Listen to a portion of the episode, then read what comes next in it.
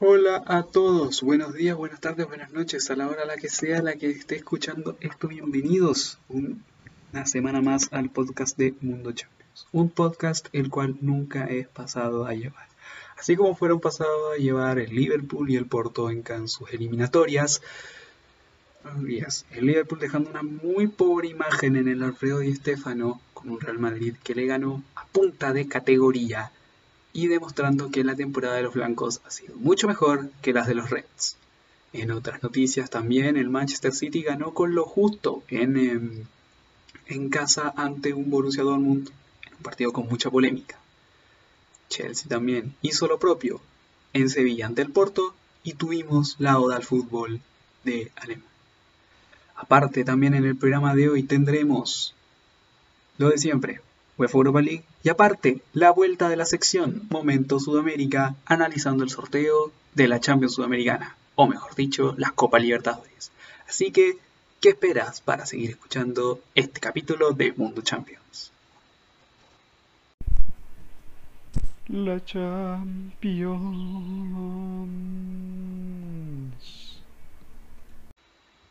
Bueno muchachos, les digo una vez más bienvenidos a una semana más del podcast de Champions. Y eh, bueno, como dijimos, ya, ya les hablé un poco más o menos de la pauta. Con, hablaremos de todo lo que ocurre en los cuartos de final, de Champions y de Europa League. Y también dejaremos un ratito para la sección de Momentos Sudamérica. Así que bueno, empezaremos a ver todo lo que ocurrió esta semana. Primero vamos a ver los resultados de los cuartos de final, yéndonos por día. El martes 6 de abril, Manchester City 2, Borussia Dortmund 1, Real Madrid 3, Liverpool 1. Y el miércoles, Porto 0, Chelsea 2 y Bayern Munich 2, Paris Saint-Germain 3. Así que bueno, empezamos a ver primero lo que ocurrió en el Etihad Stadium en un partido no exento de polémica. Les quiero decir que aquí vi todos, los de la.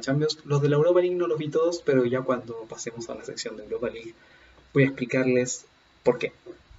Bueno, volviendo al partido. El, vamos a un Manchester City que paró de la siguiente manera, con Ederson en portería, Stones, Díaz, Walker y Cancelo en defensa, son prácticamente siempre, Rodri con Gundogan en contención, Riyad Mahrez y Phil Foden por las bandas, Kevin De Bruyne de enganche y Bernardo Silva como falso 9, mientras que el BVB eh, fue con Marvin Hitz en portería, Hummels y Akanji de centrales, Guerreiro y Morey en bandas, Emre Can de contención, Mahmoud Dahoud y Jude Bellingham en un poco más adelantados, y en el ataque Marco Royce, Erling Holland y Ansar Nauf, que yo ni siquiera sabía me enteré una hora antes del partido de que iba a ser titular este joven y sobre todo pensando que tenía mucho más en la banca el conjunto de Edin Terzic con jugadores como Julian Brandt, con Torgan Hazard, el hermano del, del bueno de Hazard, Gio Reina, que no, no entiendo por qué fue suplente. Bueno, Thomas Delaney ya es más de medio centro. Incluso Thomas Menier, que también ingresó un ratito por Mateo que de verdad nunca me ha ido ni venido el, el ex canterano del Barça en el conjunto del Dortmund. Bueno, el partido la verdad es que tuvo, empezó mejor el Dortmund, ¿sí? empezó mejor el conjunto amarillo en, en el Etihad, lo cual era sorprendente porque al menos yo no lo veía como tan favorito, sobre todo por los problemas que ha tenido esta temporada, estando a 7 puntos de Champions. 7 puntos de Champions, al menos al momento en el que estamos grabando, este podcast. Siete puntos de Champions se encuentra el conjunto de Terzic. Así que, sí, bueno, empezó un poco más o menos con la. Un poco en Dortmund, un poco más atacando, hasta que después el City tomó el control del partido con un Kevin De Bruyne que dio otra exhibición justo el día, en, justo el día antes de renovar su vínculo con los Citizens hasta 2025. Em, y en una jugada casi en carambolas, Riyad Mahrez le dio en bandeja al belga el 1 por 0. En 20, y en 20 minutos el Manchester City medio que encaminaba la eliminatoria. Bueno, no sé si encaminar tanto la eliminatoria.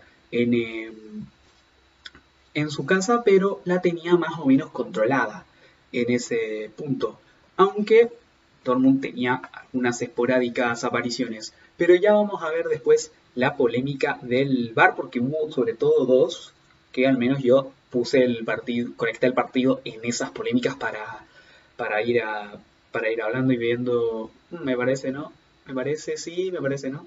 Eh, fue, por ejemplo, en el penal en, a la media hora, que, que creo que, que Emre Can sacó una patada, bueno, no sé si una patada voladora en la cara de, de Rodri Hernández y eh, después fue al bar, después fue al bar el árbitro Jategan eh, no lo cobró como penal, pero le dio amarilla a Jude Bellingham, una jugada bastante, digo, a Emre una jugada bastante rara. Así como también la que dio al menos la vuelta al mundo, que no sé en qué minuto fue, pero el gol anulado a Jude Bellingham por supuesta falta sobre Ederson. La verdad es que yo no veo ninguna falta en la imagen. Al menos eh, voy a buscarla porque la vi hace... De hecho la vi justo hoy día una hora antes de grabar esto, vi esa imagen para tenerla así como, no sé, preparando un poco el, programa de hoy, claro está. Y bueno, la verdad es que la verdad es que en la imagen no se ve claramente falda puede haber y es entendible la, frustración de los, de los hinchas amarillos. Pero bueno, ya al segundo tiempo el Manchester City siguió atacando un gran partido también de Phil Foden. Em, hasta que, pero también el Dortmund también se fue un poco más al ataque.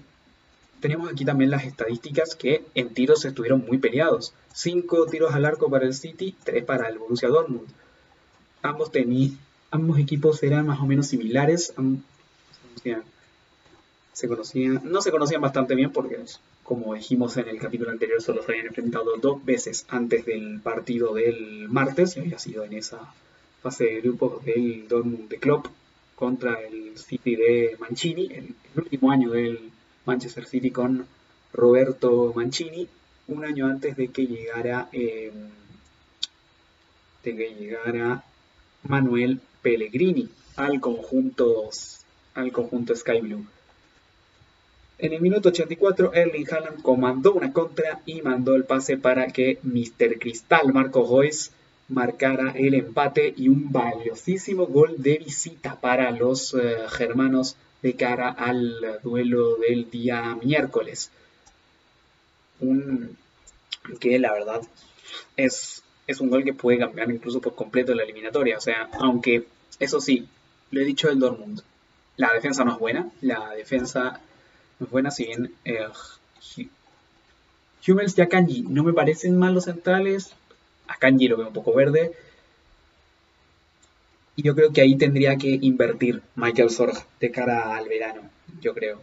Porque, como dijimos, si bien Hummels está su segunda etapa en el club y, todo se, se, le aprecia, pero a Kanji no da tanto para sentar. Pero igual es, igual es bueno, así que lo tienes ahí, así como también tienes a Lucas Pichek que te puede servir tanto a sentar como lateral, pero igual también tenés que, tienes que sacártelo de encima. Eh, bueno, se me había olvidado también hablar de una cosa viendo ahora la plantilla del Dortmund, que volviendo al tema del penal del gol anulado a Jude Bellingham, eh, obviamente Jadon Sancho mostró su indignación en, en Instagram luego de la luego de la jugada y justamente cuando su equipo está jugando con bueno el ex equipo recordar que Jadon Sancho era canterano del Club Citizen estuvo con Guardiola Guardiola le vio un par de veces y después Michael Stork hizo la suya en el invierno. De hecho, yo, de hecho, yo recuerdo, de hecho, yo me acuerdo muy bien la primera vez que vi a Jadon Sancho.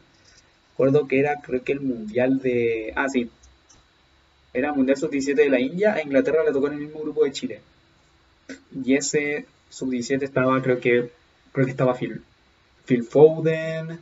Estaba, obviamente, Jadon Sancho. Estaba Ryan Brewster. Tenía muy buen equipo. Inglaterra. De hecho, ¿sabes qué? Voy a buscarlo para ver qué futbolista Vamos a buscar. Voy a buscar ese partido específicamente porque Chile debutó contra Inglaterra. Inglaterra, Chile, Mundial Sub-17. 2017, me acuerdo. Hace cuatro años fue esta wea.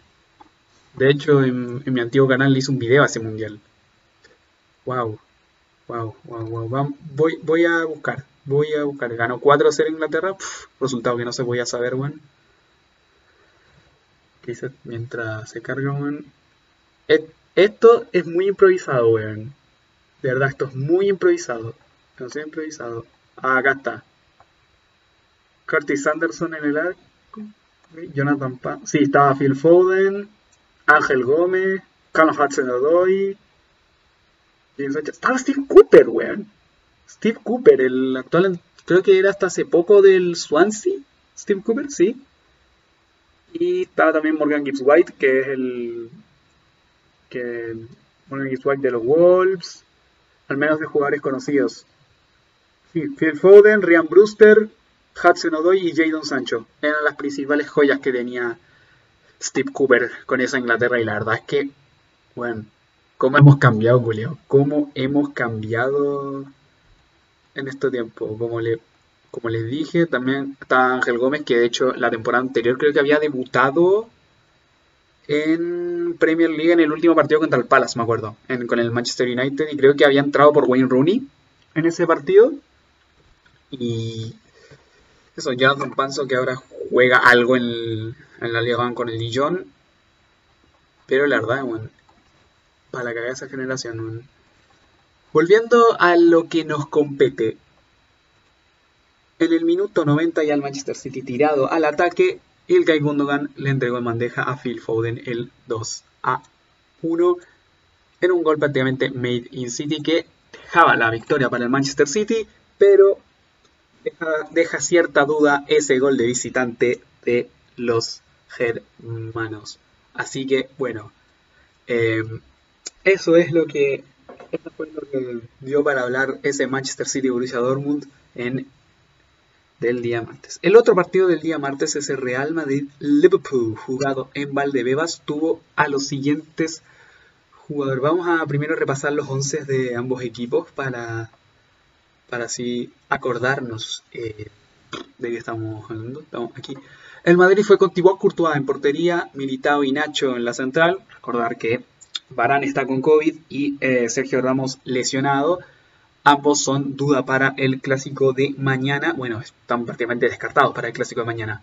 Ferland Mendy, Lucas Vázquez en las bandas. Casemiro de contención, Tony Kroos y Luka Modric más adelantados. Marco Asensio con Vinicius, ambos a jugar un partidazo y Karim Benzema en ataque, así formaban los decían. Mientras que los de el Jürgen Meister, Jürgen Klopp con Becker en portería, Ozan Kabak con Nat Phillips en la central, Trent Alexander-Arnold y Andy Robertson en bandas, Gini Wijnaldum con Fabinho y Navi Keita en medio y arriba Sadio Mané, Mohamed Salah y Diogo Jota. La formación era casi la misma que al menos proponía Huskort antes del partido, que de hecho no sé si la repasamos, pero yo al menos la tenía muy interiorizada previa a este partido por, porque tuve que hacer una previa para, para otras cosas de, este partido. Entonces, sí, el único cambio era de Keita por, por Tiago y yo apostaba mucho por porque jugara Tiago, pero la verdad es que ahí obviamente Klopp cometió un error clarísimo en poner a en poner a Keita por encima de Thiago, que aparte estaba jugando en un nivel extraordinario y ahora en este partido le da poco y nada. Bueno, nivel extraordinario en Premier League. Cabe recalcar en Premier League. Aunque también en Champions, aunque también la eliminatoria contra Leipzig, sobre todo el segundo partido, se jugó un partidazo hispano-brasileño. Y de hecho, hay que recordar que salió cambiado en el 42. La verdad es que, la verdad es que el partido del, del Liverpool fue realmente terrible, sobre todo el primer tiempo. Un Real Madrid que atacaba mucho. Marco Asensio y Vinicius ah, volvieron locos a Trent y sobre todo a Osan, sobre todo en las defensas centrales se, nota que, que tanto Nathaniel Phillips como Kavak em, bueno, son más que nada parches, sobre todo em, bueno, Nat Phillips es más o menos, bueno, no sé si parche si bien es canterano en estos últimos partidos ha estado jugando bien, pero se nota que es parche sobre todo pensando de que, bueno, se le acaba el contrato, está viendo si va a renovar, entonces, eh, y Osan Kabak viene cedido, entonces también en inicio es parche. Lo que no es parche era lo de Ben Davis, pero Ben Davis ni en las quinielas. aunque es posible que juegue mañana contra Aston Villa, al menos eh, lo dice así. Pero no voy a decir nada hasta que, bueno, mejor ver para creer con, con Ben Davis. Bueno, la, verdad el partido fue malísimo del Liverpool y con un Real Madrid que atacaba mucho. Y Tony Cross mandó un pase de joyita. Mi spoiler está en el 11 de la semana y puta que me costó hacer el 11 de la semana en esta ocasión. ya, ya, ya después cuando lleguemos a, a, ese momento les voy a, les voy a contar todo el tema del 11 de la semana. De hecho, ni siquiera lo, ni siquiera lo anoté en mi típica agenda que uso para con las pautas de los programas y en, el que, y en la que a veces me anoto los 11. En esta no lo hice, así que mi disculpa. Mi, pero lo tengo, lo tengo en mente y tal vez lo haga después de la pausa porque ahora se me está olvidando. Ya, volviendo al tema. Luego, en el minuto 36, un errorzazo de Trent Alexander-Arnold le dio un balón largo, le dio en bandeja a Marco Asensio que hizo lo que quiso con eh, Alison Becker para el 2 a 0. Y con eso se iba al descanso. Como dijimos también en el 42 salió Navi Keita reemplazado por Thiago Alcántara, en lo que mostraba la preocupación de Klopp por el resultado y por cómo estaba jugando el equipo. Y la verdad es que obviamente lo entendemos este quizás, al menos en la temporada de Liverpool, es el segundo peor partido después del después del 7-2. Bueno, después del 7-2 que metió el Aston Villa, es el segundo, te diría que el segundo peor partido. Siempre digo estas cosas como hincha Redman, aunque sí, como... Y bueno, ya en la segunda etapa empezó el Liverpool un poco mejor, a mostrar una nueva cara, aunque tuvo un disparo en los tres palos y ese fue el gol de Mohamed Salah, que en el minuto 51 dejaba el 2 a 1, que era un resultado redondito, sobre todo pensando de que en la vuelta en Anfield, un gol y con un gol dejaba prácticamente eliminado, dejaba, no, no prácticamente, dejaba eliminado al conjunto madridista en ese sentido y ahí el Liverpool manejó un poco más el partido y em, bueno, no solo, no solo lo manejó un poco más, sino que también eh, gozó, de algo, de algo más de control del balón. Hasta que 14 minutos después, Luka Modric le entrega un paso otra vez a Hugh Jr., el cual remata un poco suave. Da la sensación de que Alison Baker pudo haber hecho más para marcar y marcó el 3 a 1. Tarea difícil para el Liverpool el miércoles, más no imposible. Así que eso es lo que yo creo que va a ocurrir en ese en ese digo, eso fue lo que ocurrió en Valdebebas. Ahora quiero también decir una wea que ya, ya lo dije en su día cuando pasó lo del PSG al final de la fase de grupo, ya porque así es amigos. Pasó el fin de semana pasado y no lo comentamos, pero porque no tenía nada que ver con Champions, eran dos equipos que no están en Champions, entonces no valía la pena comentarlo, pero ahora ¿qué pasa con el Liverpool, vale mucho más la pena comentarlo. Navi Keita y Trent Alexander-Arnold por el partido que hicieron los dos volvieron a recibir insultos racistas, quizá como ustedes sabrán. E incluso no solo pasó con el equipo masculino, sino que también eh, pasó también con una de las mejores jugadoras del equipo femenino, que creo que es la Badajide, creo que se llama. déjenme buscarla aquí. Denme un segundito que me voy a meter acá una página de, de, de un canal de YouTube del Liverpool.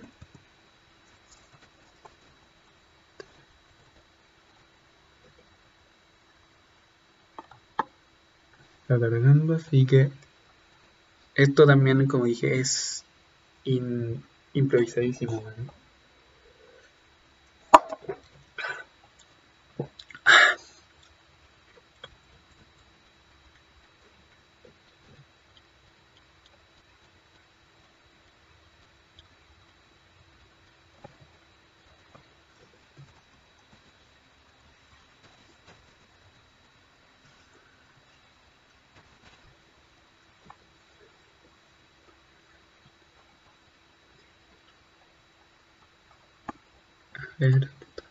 La culiaban ya. Digo, ahí está.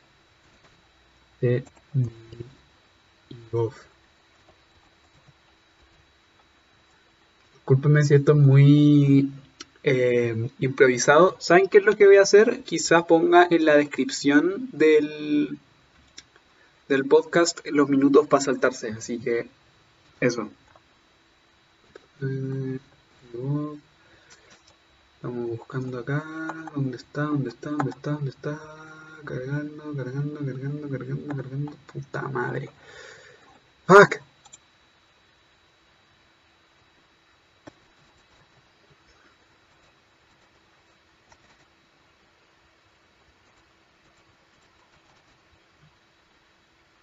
Aquí está. Ahí está. Aquí está. Voy a. Esto solo para buscar una cosa rápida para seguir con el tema. De verdad.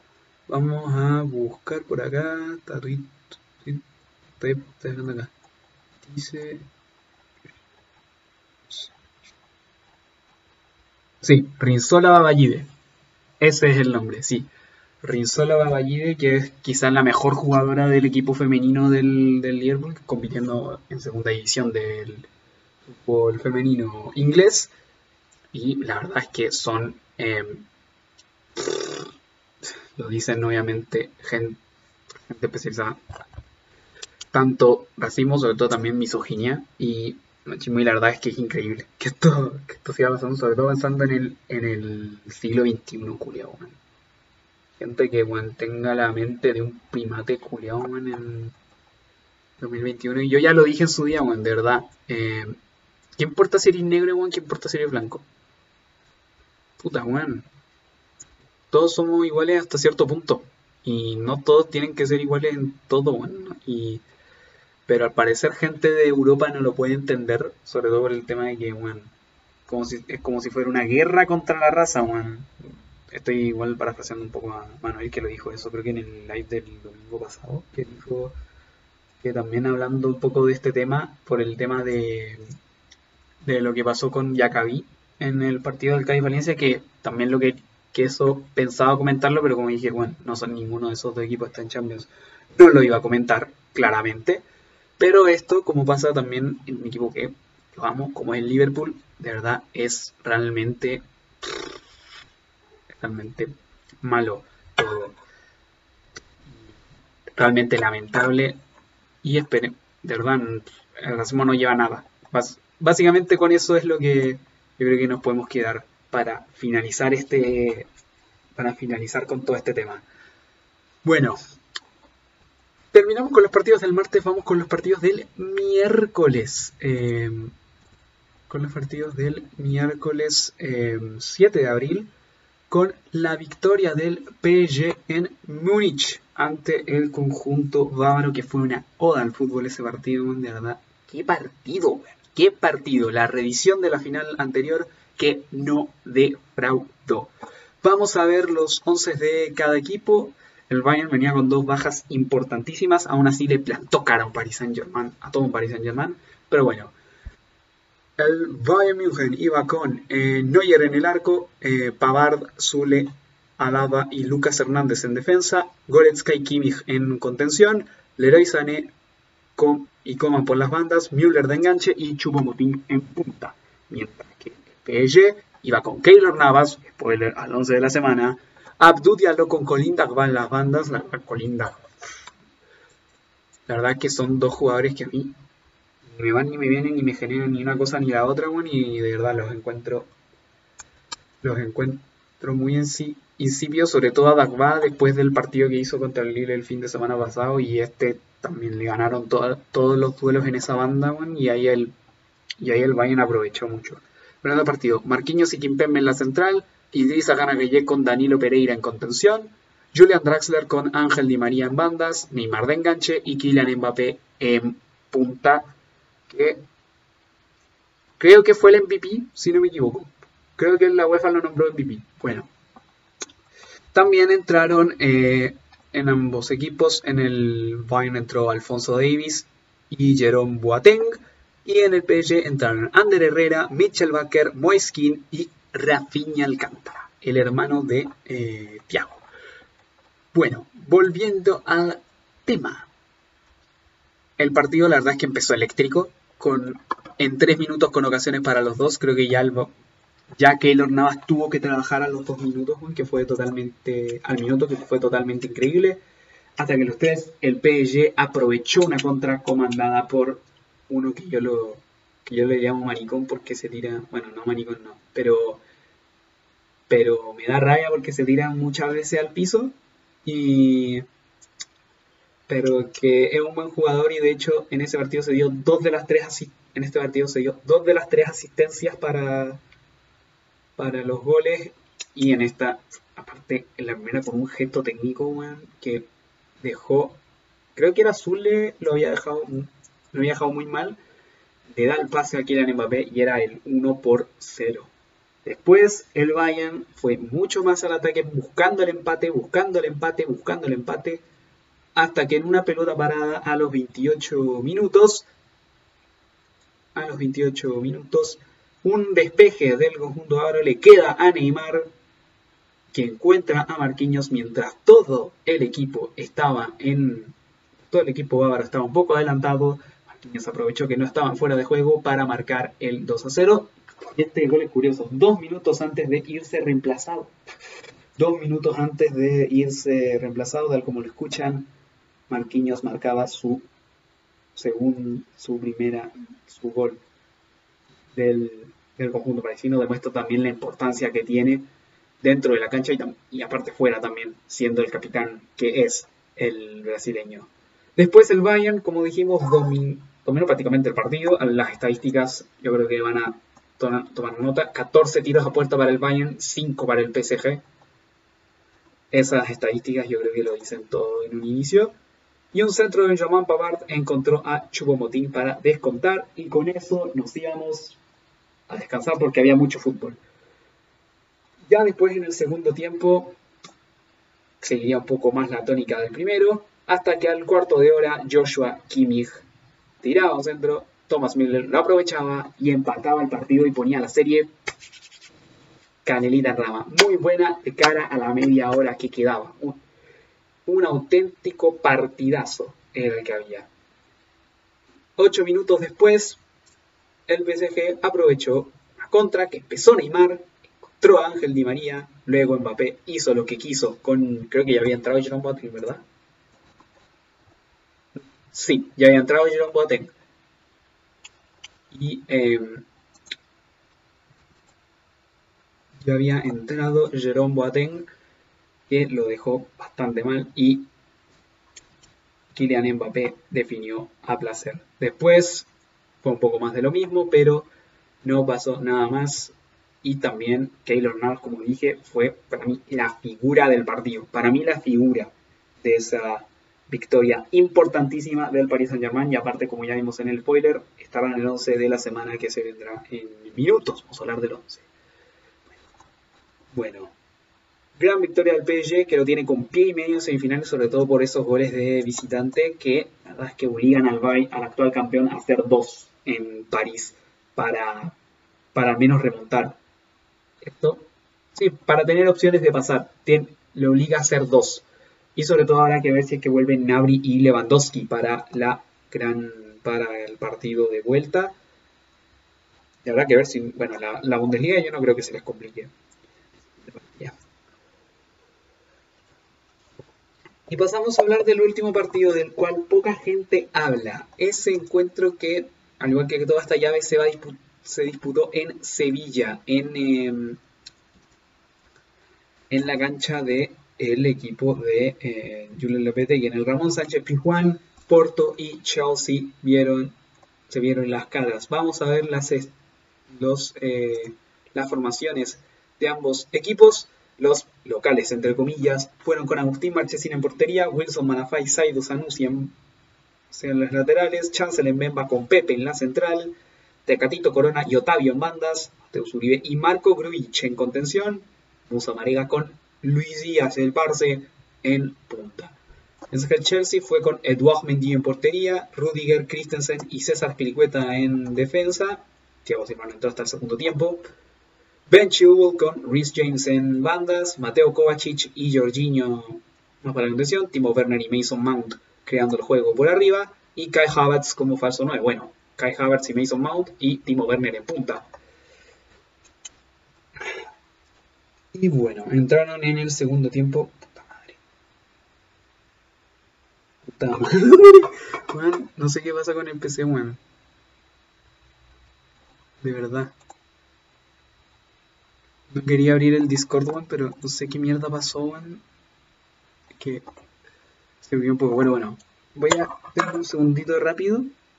También si quieren, saltense esto. Voy a ponerle la descripción cuando ya después cuando lo edite esta weá. Así que mientras tanto voy a buscar un segundito. Ah, se bugueó esta. Se esta weá.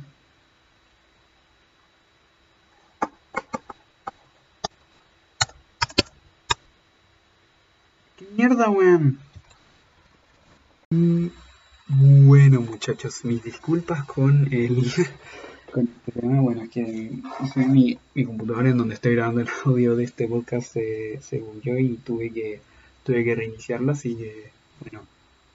Igual no hay mucho que comentar tanto de este partido porque, como hemos adelantado, es quizá el, el más desequilibrado en cuanto a en cuanto a estos cuartos de final, pero vamos a comentarlo de, igual forma lo que pasó, porque fue bastante similar a lo que ocurrió en el Bayern PSG. Bueno, eh, denme un segundito que cierro la puerta.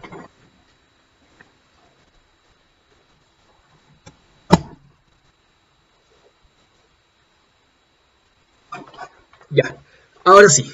Entonces, tenemos lo sí. Bueno, recordamos también, ya habíamos comentado las formaciones.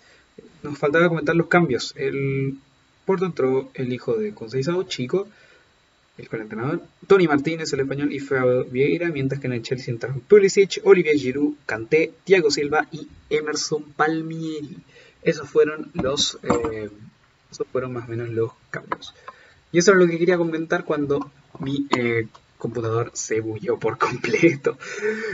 Bueno, la verdad es que fue un partido, quizá por lo bajo, un poco, de sobre todo del conjunto del Chelsea en el primer tiempo, donde, un, donde el Porto la arrinconó y tuvo, te diría que las mejores ocasiones para, para concretar goles eh, por medio de Otavio, por medio de, de Corona, incluso Mateo Zuribe generó un poco de peligro, Marega no tanto, pero sobre todo Tecatito Corona y, y Otavio eran las principales fuentes de peligro que era yo creo que eh, en donde tenía que reforzar el Chelsea la defensa y lo hizo, al menos para, para llevarse tres puntos de, bueno, de sí, llevarse tres puntos de Sevilla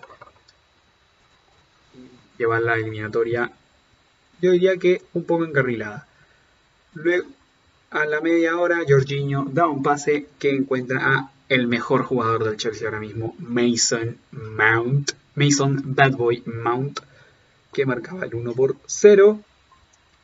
Y ya en el 85 con el Porto totalmente volcado al ataque, Ben Chilwell definió a los Fernando Torres para marcar ese 2 a 0 que deja al Chelsea con pie y medio en semifinales a la espera de o de Real Madrid o de Liverpool. Bueno, de momento, de momento. Puede que haya una remontada, quién sabe. Pero todo esto es de momento. Vamos antes de terminar esta sección de Champions, que esta parte hablando de Champions que duró media hora, después nos queda solamente en la parte de momento Sudamérica y de la Europa League. Cometemos el 11 de la semana, el 11 de la semana me costó un montón hacerlo, porque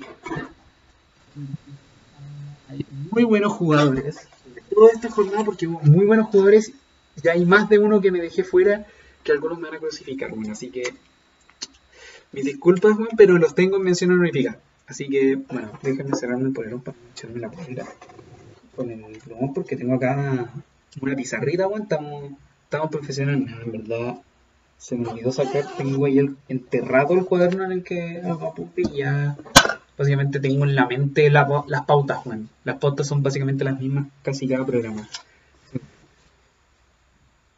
Empezamos el 11 con Keylor Navas en portería. Como ya vimos en el partido del Bayern PSG, ese fue el sustento defensivo de los parisinos. Fue la parte más eh, sólida del conjunto del eh, cuadro del conjunto dirigido por Mauricio Pochettino y eh, la verdad es que aún obviamente no se nota la mano de el ex técnico del Tottenham. Que yo creo que se va a empezar a ver ya desde la próxima temporada. Quizá esta puede, sea, puede que sea un accidente, al menos en cuanto a liga, y que se la deje a que se la ganen o Lille o Mónaco, porque ya Olympique de Lyon lo veo bastante lejos, honestamente. Y qué decirte de los que están más atrás. Pero bueno, volviendo al tema.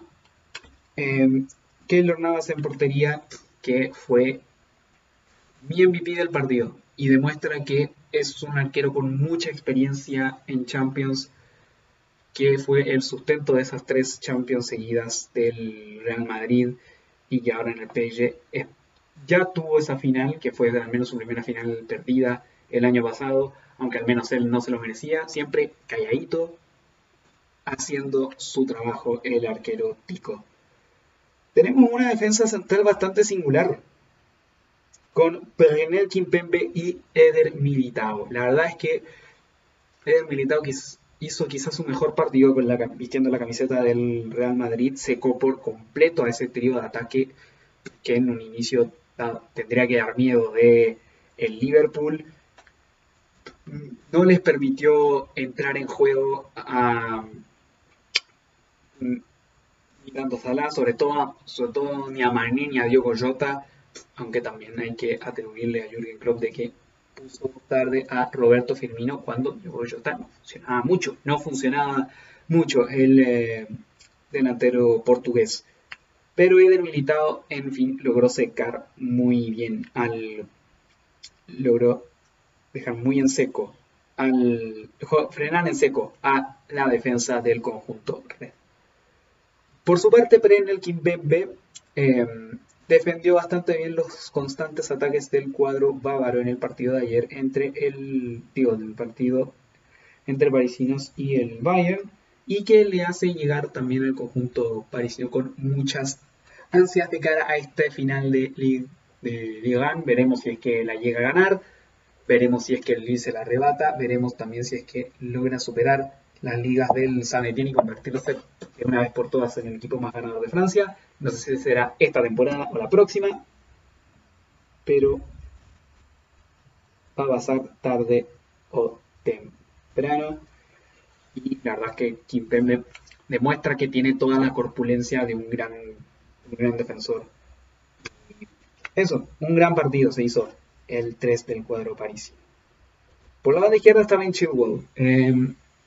Controló en esa parte de la defensa del conjunto londinense y jugó un muy buen partido, aparte que también coronó su actuación con el gol. Y la verdad es que está mostrando esa faceta de Chili Willy que le vimos en sus mejores épocas en el, en el Leicester, tanto con Claude, tanto con Brendan Rodgers como con Claude Puel y ahora también acá en el Chelsea con Tuchel, a pesar de que Tuchel en un inicio pensaba como que estaba como medio borrado porque había vuelto a jugar un poco más Marcos Alonso después de que, aunque con Lampard jugara mucho más Chilwell, en fin, todo ese tema, la verdad que ahora en este partido responde el ex hombre del Leicester City.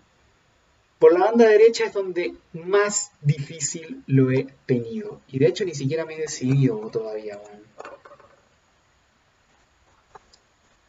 Voy, a, voy a buscar de nuevo los eh, este, de los partidos, pero yo me, decido por Lucas Vázquez, el número 17 del Real Madrid que subió constantemente por la banda derecha y provocó también bastante peligro por esa zona y fue uno de los puntos altos del cuadro madridista del el partido de el Madrid. Mientras que en el medio campo pondré al MVP del Chelsea Porto. Al menos el MVP según la UEFA, Jorginho. Jorge Luis Jorginho, el ítalo-brasileño que eh, se mandó un gran partido y la verdad que está, la verdad es que es quizá de los más constantes del Chelsea en el último tiempo.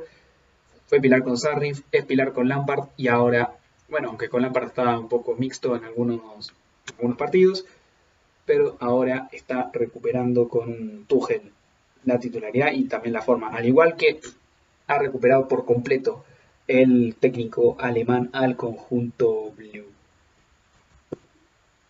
Un poco más adelantado tengo a Tony Cross, que ¿para qué, para qué nos engañamos, man? Hizo un partidazo. Es quizá una exhibición de Tony Cross en el Real Madrid en ese partido y demuestra que la calidad no se pierde, al menos para el al menos para el crack em, para el crack germano. Phil Foden acompañándolo y un poco que también fue quizá la principal fuente de peligro junto con el que voy a nombrar ahora, Kevin De Bruyne en el conjunto del Manchester City, que de hecho Kevin De Bruyne no sé si es primer. Después voy a ver las veces en que tengo algunos de estos jugadores en mi 11 de la semana. Mientras que arriba en el ataque tengo a Neymar y a Kylian Mbappé, que en los pocos ataques del conjunto parisino en, eh, en el partido fueron eficaces, Neymar se mandó dos asistencias, Mbappé dos goles y fueron vitales para que el cuadro parisino llegue, con esta ventaja. Ahora voy a revisar rápidamente cómo están, cuántas veces los jugadores para después, de, para después decidir quién puede ser el mejor de la, de la Champions. A ver. Este. Puta, la primera fecha, no, creo que no hice el 11 de la semana. no hice el 11 de la semana de la fecha 1. La fecha tampoco lo empecé a hacer en la fecha 3. Kevin De Bruyne aparece, creo que está por segunda vez. Tony Cross tiene su segunda vez en el en el creo su segunda vez Así es. Em, tiene su segunda vez en. Tanto. Eh, Lucas Vázquez tiene su segunda vez aquí. Tony su tercera. Neymar su segunda en este. En esta fecha. Y. Esta su segunda. tienen segunda y tercera fecha. Bueno, eh, esta es cuarta vez que Kevin De Bruyne, mejor dicho, está en el 11 de la semana, la verdad es que es una, monstruosidad. Y tercera vez que está Tony Cross, que son los que llevan más ocasiones. Neymar lleva dos aquí también. Y Lucas Vázquez también es tu segunda vez en el 11 de la semana. La verdad es que se empiezan a repetir algunos nombres. Si hubiese jugado más Cantel hubiera puesto uno, pero bueno. Y luego de esta parte, ¿vamos a una pausa? Sí, vamos a una pausa y después seguimos con la parte final del podcast Champions. La Champions.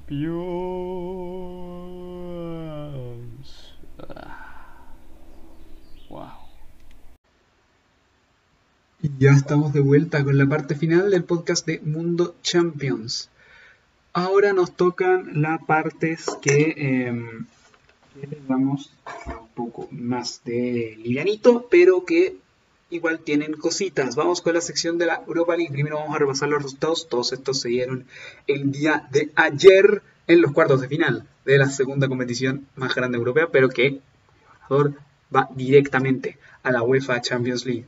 Ajax 1, Roma 2, Arsenal 1, Slavia Praga 1, Dinamo Zagreb 0, Villarreal 1 y Granada 0, Manchester United 2. Todas esas llaves jugadas en las casas de cada uno de esos equipos jugaron Ajax y Roma en el Johan Cruyff Arena, Arsenal y Slavia en el Emirates, Dinamo Zagreb y Villarreal en el Maximir y Granada y Manchester United en el FUA Los Cármenes. Bueno, volviendo a, em, o mejor dicho, en el nuevo Los Cármenes. Vamos con lo que ocurrió en el Ajax Roma. Bueno, la verdad es que yo vi pocos partidos. Vi, la verdad es que poco de los partidos, sobre todo porque mientras estaban jugando, tuve una de, de una de mis clases de la universidad. Pero que a pesar de esa buenas de 8. Así que tuve dos malas. Así que me fue bastante bien, sobre todo para ser pura sorpresa. man. Así que, bueno. Vamos a ver cómo formaron ambos equipos. El Ajax fue con Kjell Sharpen en portería. Stekelenburg estaba lesionado. Y Onana, ya saben lo que pasó con el caso doping. Devine Reich en banda derecha. Jurrian Timber con Lisandro Martínez en la central.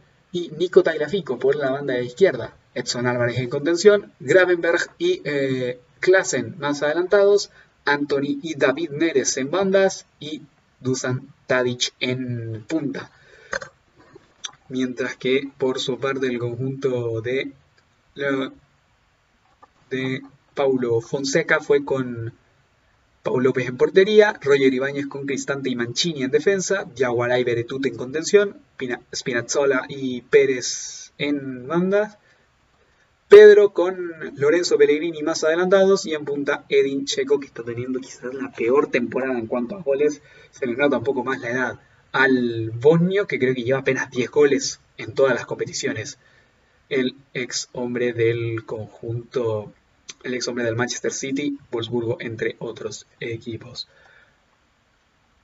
Bueno, la verdad es que tengo poco de comentar que este Bueno, la verdad es que son resultados eh, todos estos eh, buenos para bueno sobre todo para la Roma que tiene que toma tiene un aroma, valga el- chiste culo penca, sí, chiste culo penca,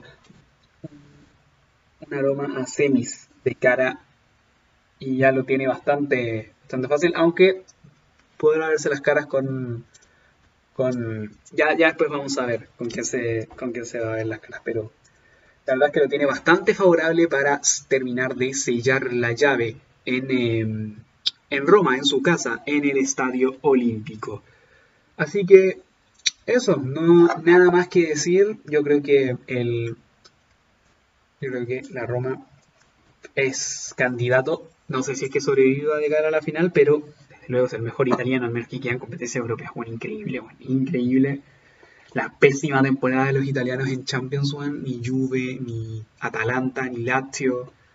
Fueron pésimas temporadas los tres, bueno, y el Inter, bueno, una temporada horrible y los demás que quedaban que eran Napoli decepcionando, Milan también, en fin. Aunque creo que con el Milan fue más bien el Milan fue más bien víctima del hype general, víctima del hype general con la con, el- inicio de temporada sobre todo, man. Yo creo que eso es un, eso fue un grave problema para la temporada del Milan que se elevaron las las expectativas a niveles insospechados, weón así con la, la racha invicta, hasta que después del partido del De hecho, creo que yo dije en esa humildad, hay que tener calma, estamos recién en este punto de la temporada, puede que en el siguiente la temporada se empiece a torcer, y sorpresa hasta la vida, así sigue siendo la temporada para, para el conjunto milanista, que incluso peligra la Champions, así que cuidado con el,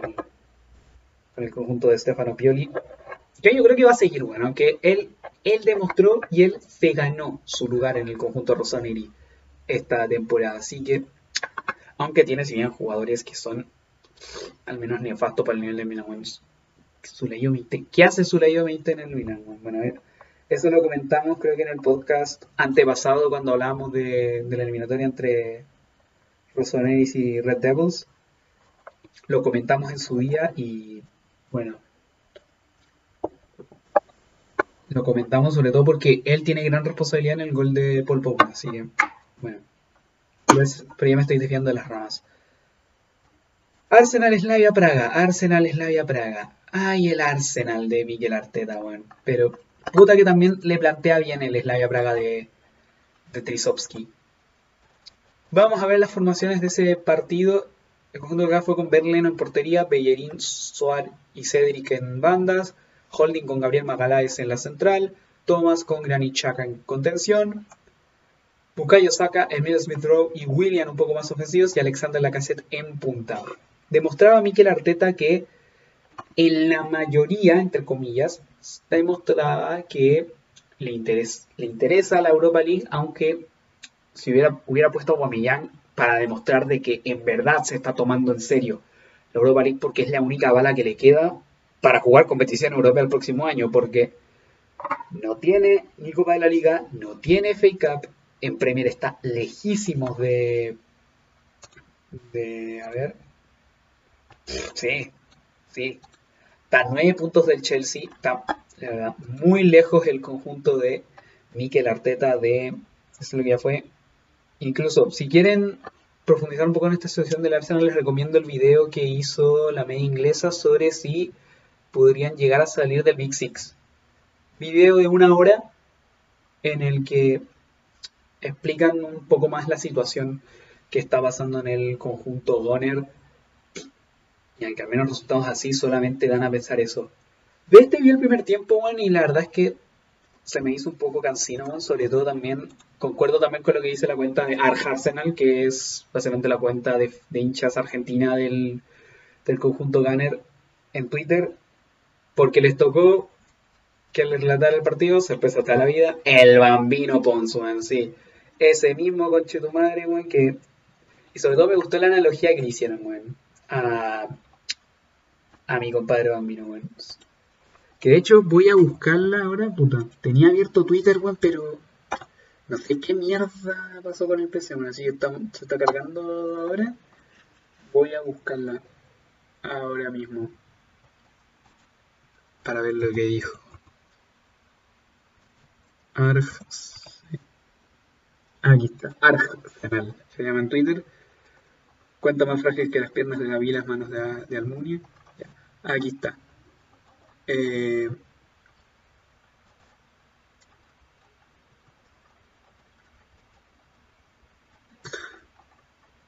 bueno, eh, este, este, ¿dónde está? ¿Dónde está? ¿Dónde está? ¿Dónde está? ¿Dónde está? ¿Dónde está? Puta, no la encuentro, man. Puta, es que hizo muchos tweets este culiado.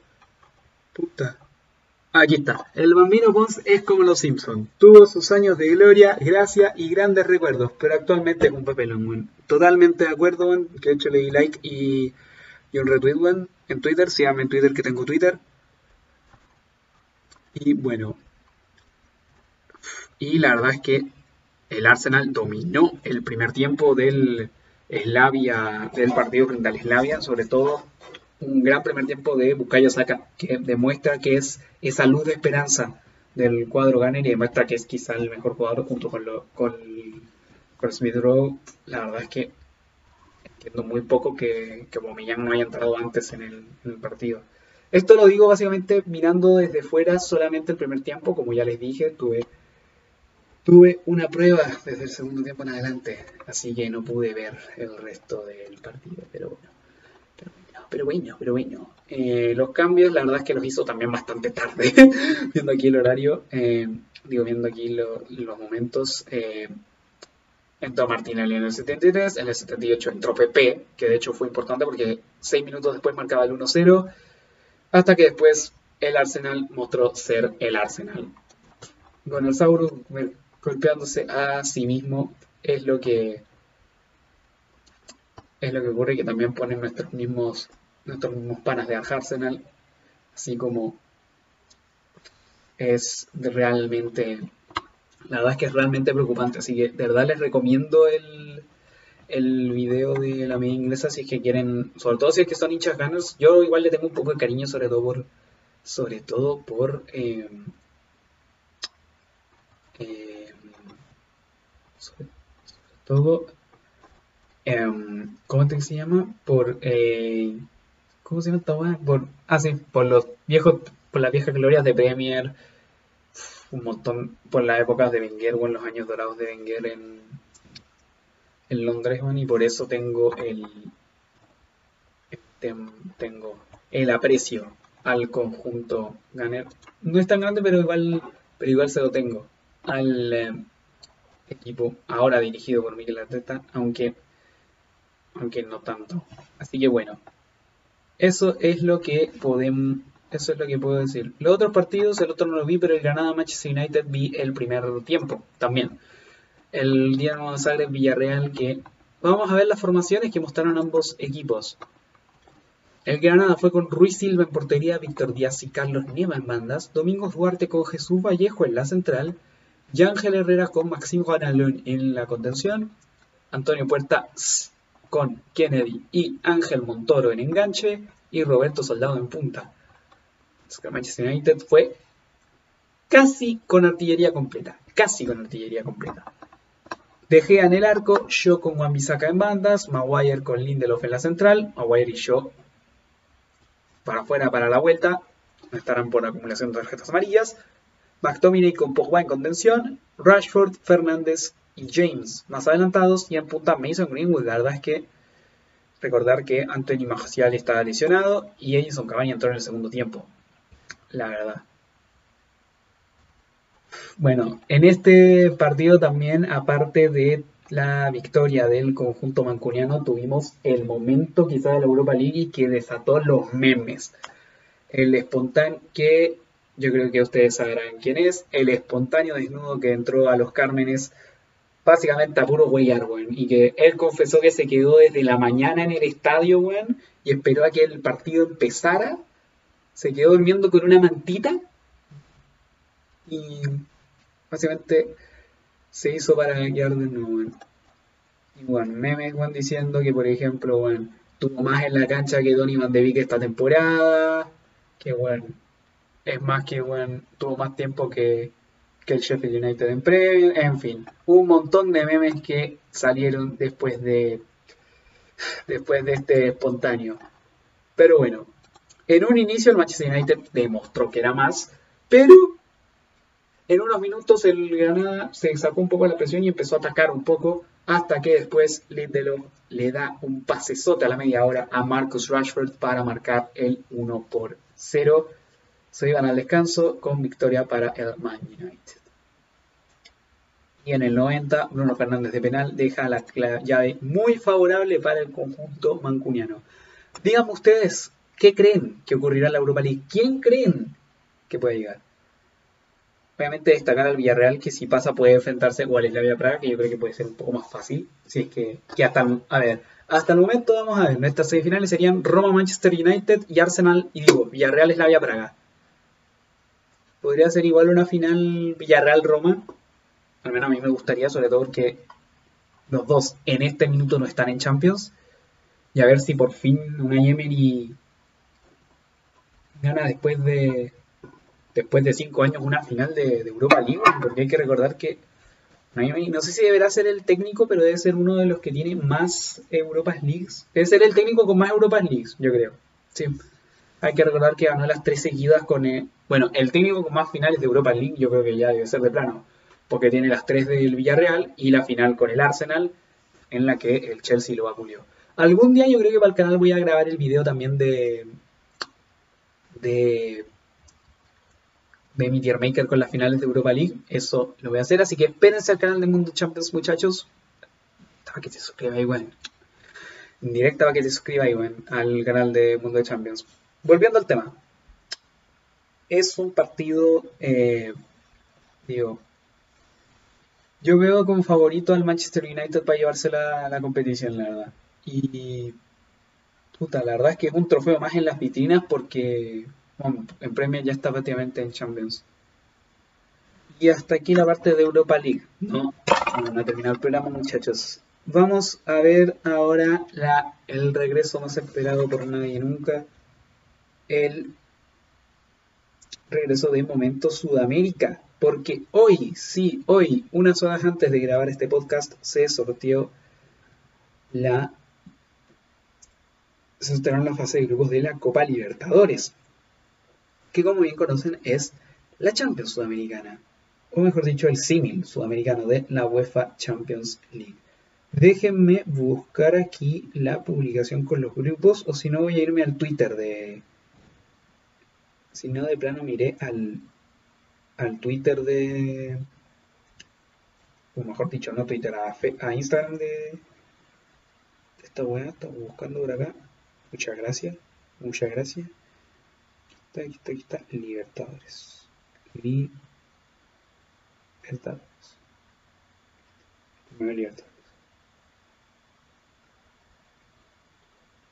Acá están los grupos.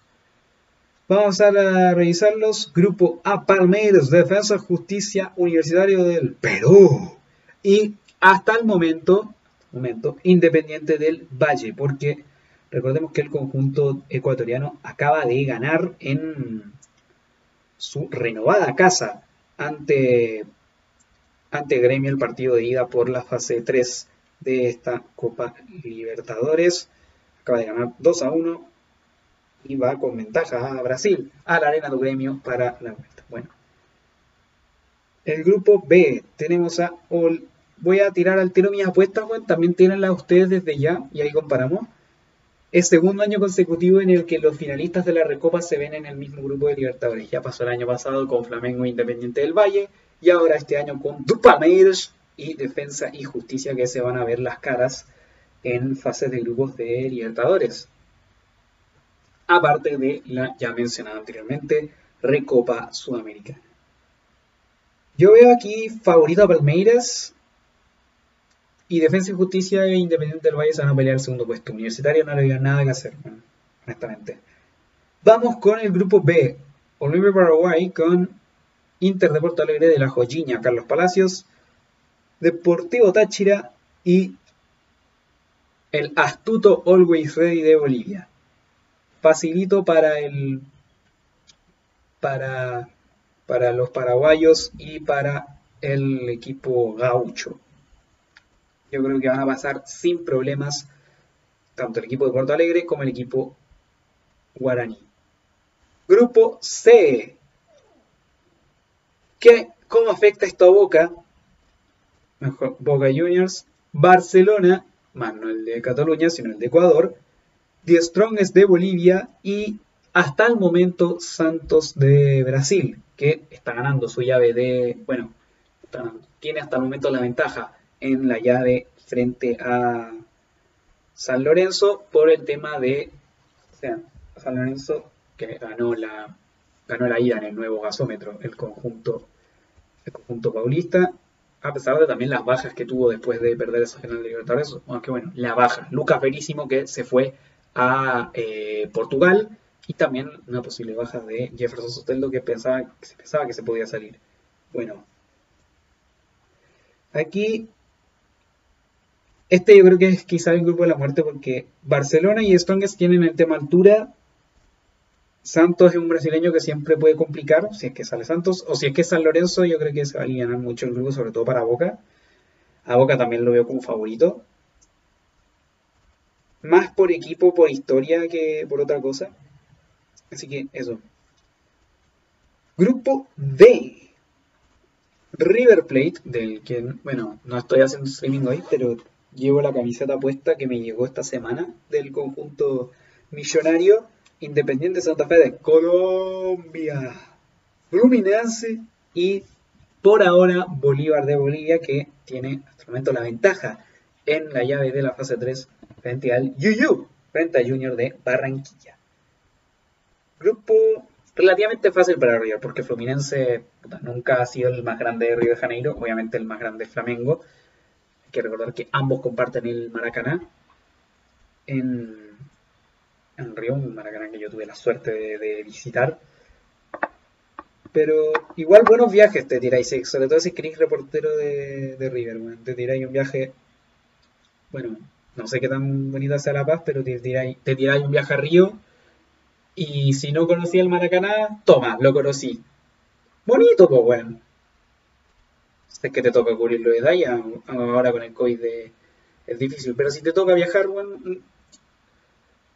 es bonito igual. volviendo al, yéndonos al tema, veo a River favorito. Y alguno de los de la base previa igual puede, puede incomodar puede incomodar. El grupo E, Sao Paulo, Racing de Avellaneda, Sporting Cristal del Perú y Rentistas de Uruguay ya hacen su debut. El conjunto de rentistas.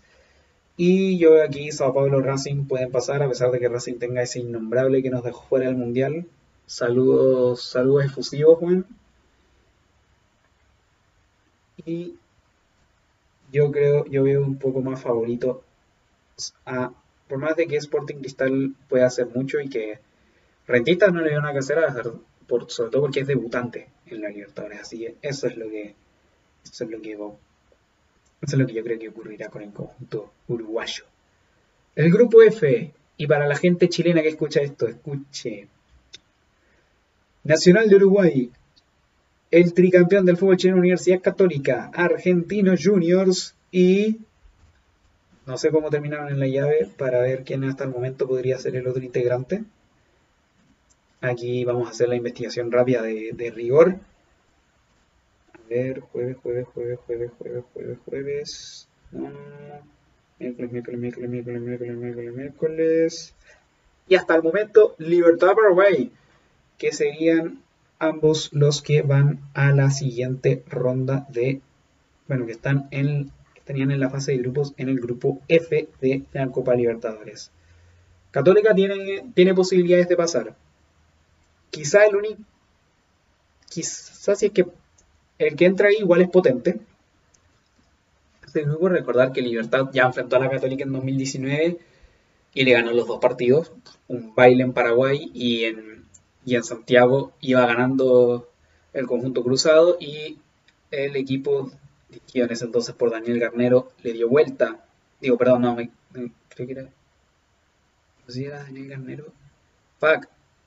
No me acuerdo quién era, pero el conjunto paraguayo dio vuelta el partido en ese estadio que está a solo cuadras de mi universidad. Y el otro equipo chileno está en el siguiente grupo, con Du Flamengo, un equipo al que yo le tengo entre cariño y odio, entre cariño porque porque tengo este vaso, el vaso en el que tomo agua a veces entre medio, es de Flamengo que me lo compré cuando fui para allá, bueno, cuando fui, a, fui al Maracaná y todo, vi un partido de las reservas de Flamengo en el Campeonato Carioca porque bueno, el equipo titular estaba de vacaciones, incluso yo Jesús estaba de vacaciones, entonces pensé, voy a ver a Arrascaeta, voy a ver a Gabigol, andate a la mierda, no voy a nadie. Flamengo, Liga de Quito, al igual que en 2019, Vélez Argel, que vuelve después de mucho tiempo a la Copa Libertadores, y Unión La Calera, que al igual que Rentistas, hace su debut en la máxima competición de clubes sudamericana. Bueno, si hay algún chileno hincha de en la galera que, que escuche el podcast, lo siento, Juan, pero no les veo. Dense por bien servido, Juan, de verdad. No les veo futuro. Disculpen por ser así, pero no les veo futuro. Veo pasando a Flamengo y que. Puta. Vélez con Pellegrino tiene un equipazo, weón. Tiene, la verdad, yo creo que uno de los mejores equipos de Argentina. Y la Liga tampoco tiene mal equipo tampoco tiene mal equipo ya consolidado y todo. Y eso.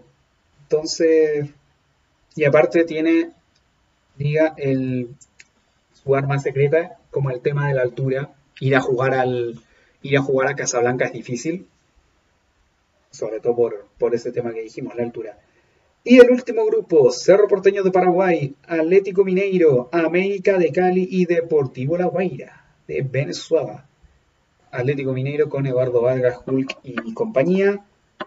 Cerro Porteño que em, vuelve después de dos años a la fase de grupos, en donde justamente hace dos años estaba con el conjunto, con el eh, conjunto, con el conjunto de Minas Gerais.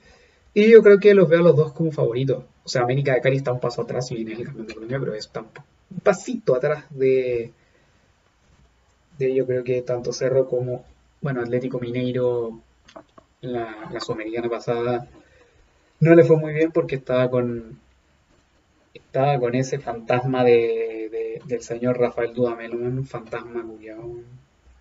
Es el entrenador de la Universidad de Chile, pero bueno, es un fantasma, bueno, y ya veo que si pierde el siguiente partido lo echan. Bueno, volviendo Deportivo La Guaira creo que es debutante en fase de grupos, porque ya había jugado antes en fases previas, pero es debutante en fase de grupos el conjunto venezolano, así que por primera vez tendremos al conjunto venezolano y le veo, la verdad, como cada equipo venezolano, muy pocas oportunidades de pasar. Así que bueno, veo favorito a Cerro Porteño Atlético. Pero díganme ustedes, ¿cuál es el favorito? ¿Quiénes ven ustedes de favorito en la en la Champions Sudamericana, mejor conocida como la Copa Abierta.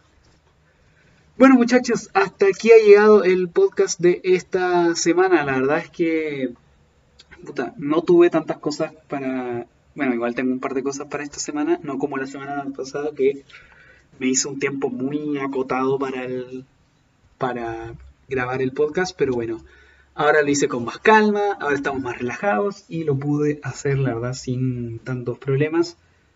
Y siempre les digo este, es su ritual de cada viernes escuchar el podcast, la verdad, agradezco siempre a todos los que están ahí, eh, casi sin conocerme en persona, y para los que no saben mi nombre, yo me presento, yo soy Ignacio Lorca, de Mundo Champions, creador del canal de YouTube de Mundo Champions, al cual quiero que te suscribas.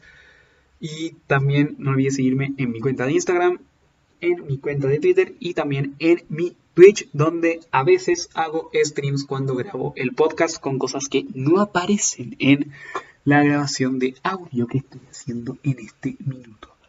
Y bueno, los veo la próxima semana con otro programón de del podcast de Mundo Champions analizando los cuartos de final, los cruces de semifinales y mucho más. Así que bueno, sin nada más que decir, yo me despido y los oigo. Bueno, mejor dicho, no los oigo. Los espero el próximo viernes con más Mundo Champions. Adiós.